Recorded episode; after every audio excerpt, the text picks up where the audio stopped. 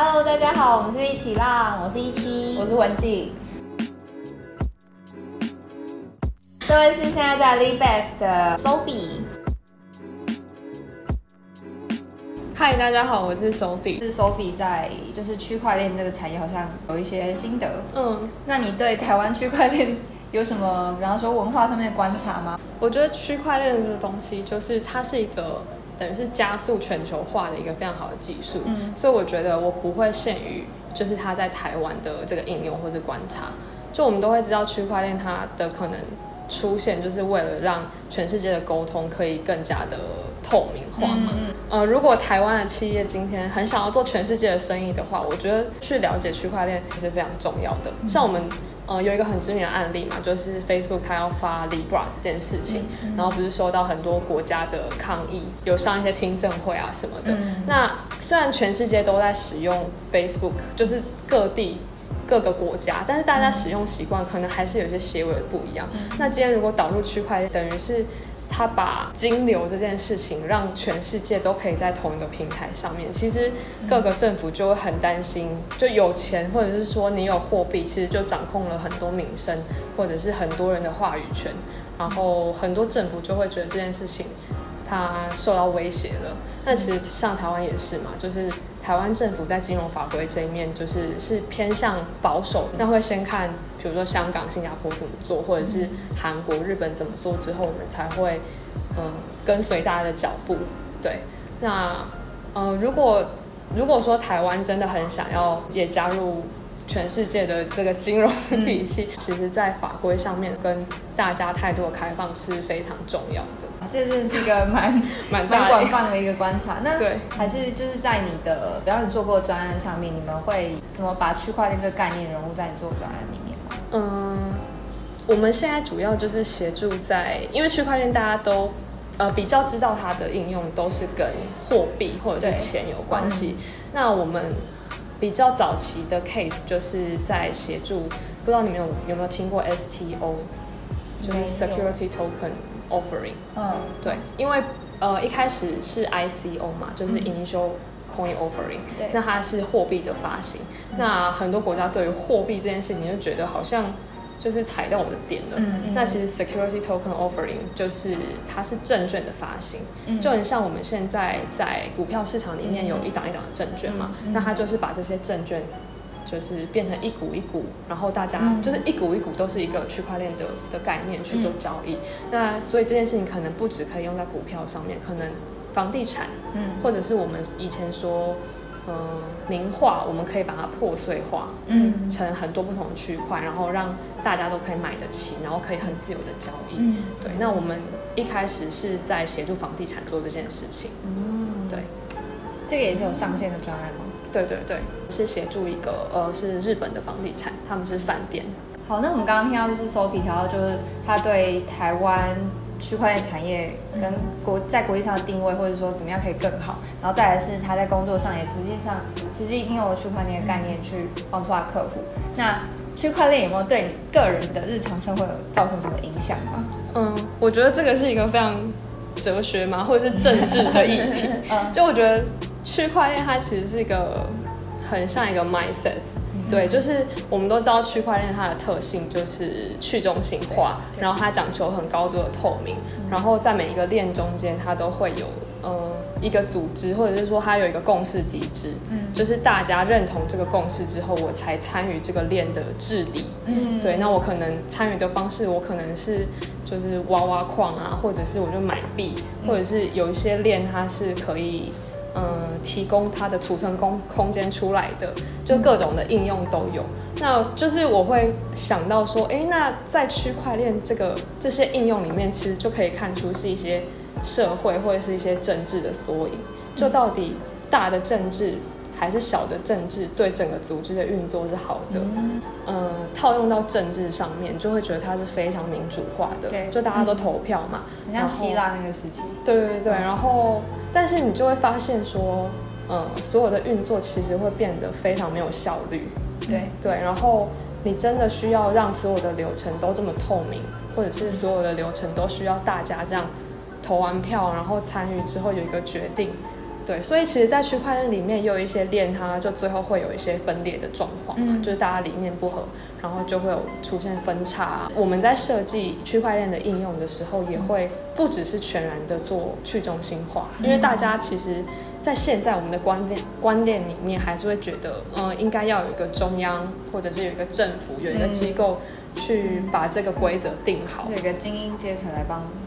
对对，做决策这样。对，或者是像我们也知道银行的体系，就是它大概运行了三百多年才，呃，到今天它是非常有规则的，嗯、非常有规律的。那因为区块链现在都还是在一个非常早期，大家都还在摸索，然后制定的过程，嗯，这、嗯、其实会影响到你可能日常思考的方式。对对对对对，就是会会觉得想到说，哦，就是它是真的很不一样的思考模式，就是未来大家就我们。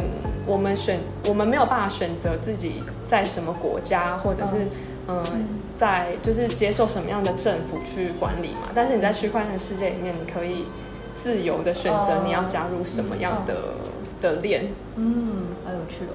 对，对啊，也是一个去中心跟中心化的管理的中间要找一个 balance。对对对，对，因为你不可能就是两个极端都是有点太 extreme。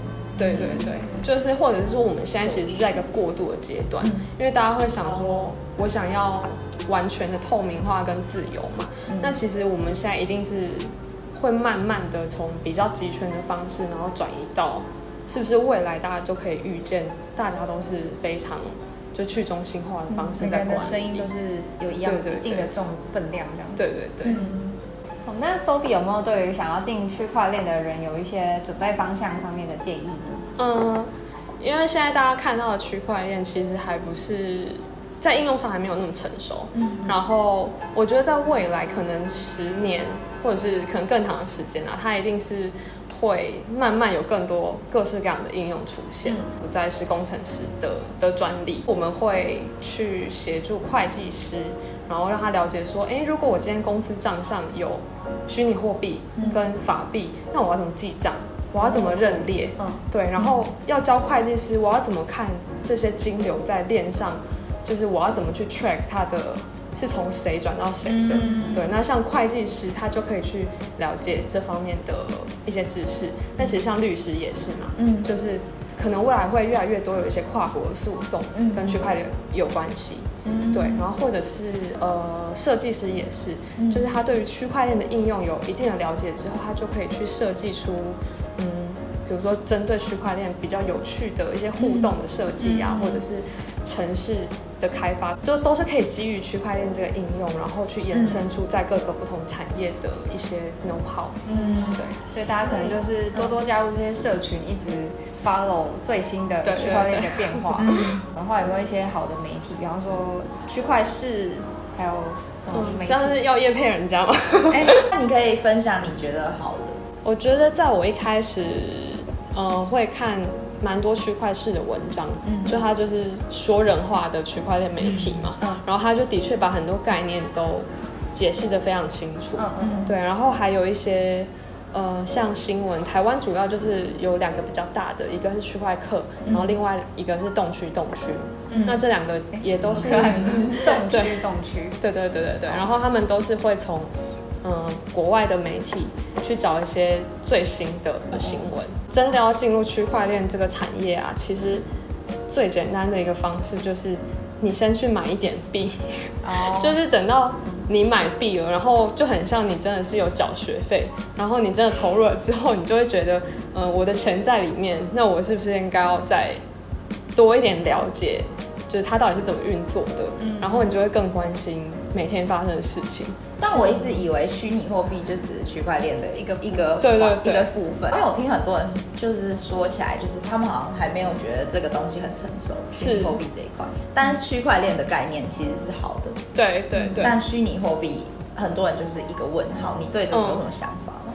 嗯。嗯就是在区块链的圈子，大家其实很很喜欢分币圈跟链圈。嗯，就我们说链圈是讲技术的，对大家就是技术开发，然后这些人他们可能会很排斥币圈的人整天都在炒币。嗯，对。但是我觉得现在其实市场有一个比较冷冷静的状况了。嗯，就是比较没有像呃，在二零一七年那个时候，就是有很多人他有一个 idea，他就出来要募资，他要发币，然后造成后续有很多空气币啊倒账，或者是人就跑路的的情况。对对，但其实区块链就是币圈跟链圈这两件事情是密不可分的。嗯、就区块链它的概念其实是除了技术之外，它还有另外一个很重要的就是。